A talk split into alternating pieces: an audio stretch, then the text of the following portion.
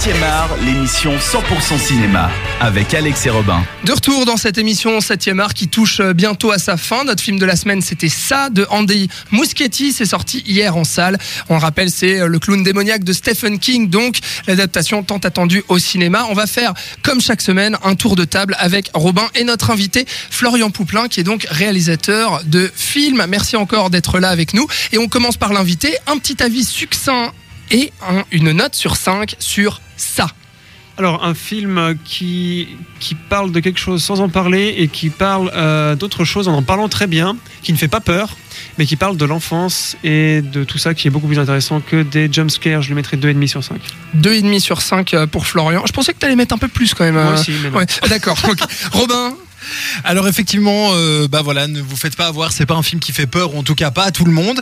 Pourtant, il y a des trucs euh, qui sont plutôt bien traités, comme on l'a dit, le groupe d'enfants, etc. Euh, certaines choses qui sont bienvenues dans l'aspect, je me répète, mais conte horrifique et non pas film d'horreur. Ça apporte des trucs sympathiques. Là aussi, la- l'aspect esthétique du film est, est plutôt réussi et il y a des moments où on sursaute. Malheureusement, on n'a pas peur. C'est un film agréable sans plus. Pour moi, c'est un 3. un 3 sur 5 pour Robin, un 2,5, un 3, auquel va se rajouter mon 4 sur 5 quand même. Voilà, vous l'aurez compris dans le débat. Je suis le plus positif sur ce film. Sur ce film, pardon, ça fait une moyenne, film. merci Robin, de 3,16 périodiques. euh, Voilà.